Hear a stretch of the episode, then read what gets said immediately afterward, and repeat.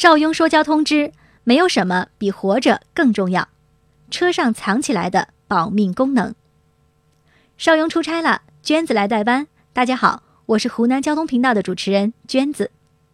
你还记得当初买车的时候，你曾经放肆纠结过性价比这个问题吗？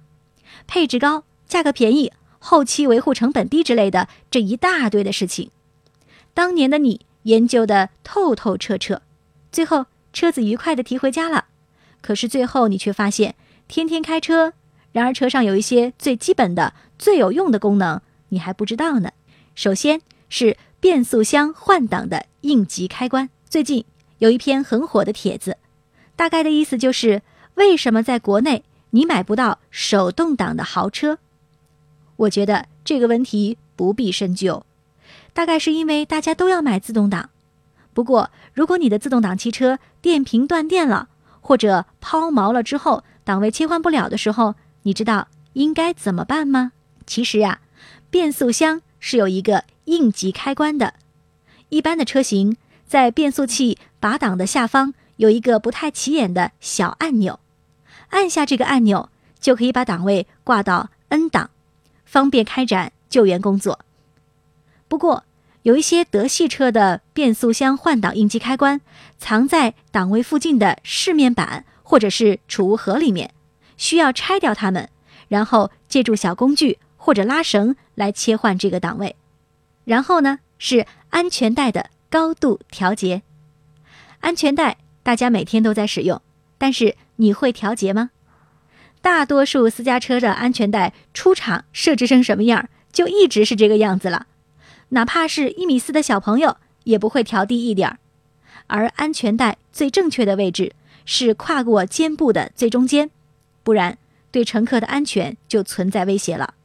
因此，安全带的高度应该随着乘坐人的高矮胖瘦来调节，而它的调节装置就在 B 柱上与安全带连接的地方，按下装置的卡扣就能够上下调节了，同时。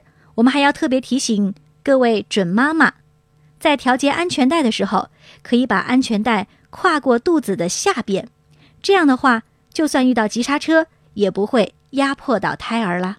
第三是儿童锁开关。昨天我们领导跟我说，哈，他的大奔呢要送去做一个保养，现在后门从里边已经开不了了，要不要去找 4S 店的麻烦呢？我一阵无语，跟他说，这只是。儿童安全锁打开了。儿童安全锁最主要的功能呢，就是防止在开车的时候，熊孩子自个儿打开车门飞出去。因为它在锁住的情况下，即使是中控锁，也不能够从车内打开车门，只能从外面打开。一般来说，儿童安全锁的位置呢，在后车门的下方。常见的儿童安全锁有两种形式，一种是旋钮的，一种是拨动的。旋钮的大多数是需要车钥匙插进去开的，而拨动的就方便多了，直接拨动操作就可以了。第四是副驾驶座的安全气囊开关。如果你在副驾驶座上安装了儿童座椅，那么我要说，你一定要关注在中控台的最右侧，或者是手套箱里的副驾驶安全气囊的开关，找到它并且关掉。不然，如果发生事故，安全气囊弹出来的时候，绝对会对宝贝的头部、胸部还有脖子造成巨大的冲击。但是也拜托大家哈，一般车上呢不会把小孩放在副驾驶座上，所以当我们把副驾驶座的安全气囊关掉之后，如果这个座位上坐着成年人，那么我们要记得及时把气囊再打开。否则，发生事故的时候，副驾驶座上乘坐的人员就会更危险了。最后，我们来关注到的是后备箱的紧急解锁。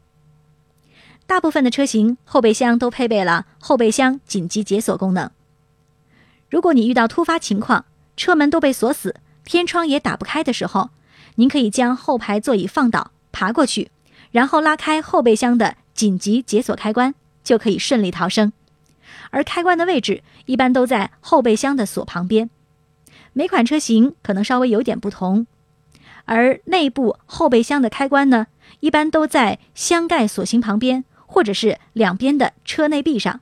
但是设计方式是多种多样的，有的是一个拉环，有的呢是内置的，还需要借助小工具才能够拉动锁芯。这些位置您都关注到找到了吗？请关注我们的微信公众号“邵雍说交通”。汽车其实没有那么简单，很多功能大家在换车的时候也许还没有发现。如果你也知道一些藏起来的小秘密，希望你能留言跟大家分享。记得关注、点赞还有转发，关注一下我们的微信公众号“邵雍说交通”，您开车、用车、养车的实用小帮手。这一档就到这里，我们下期再见。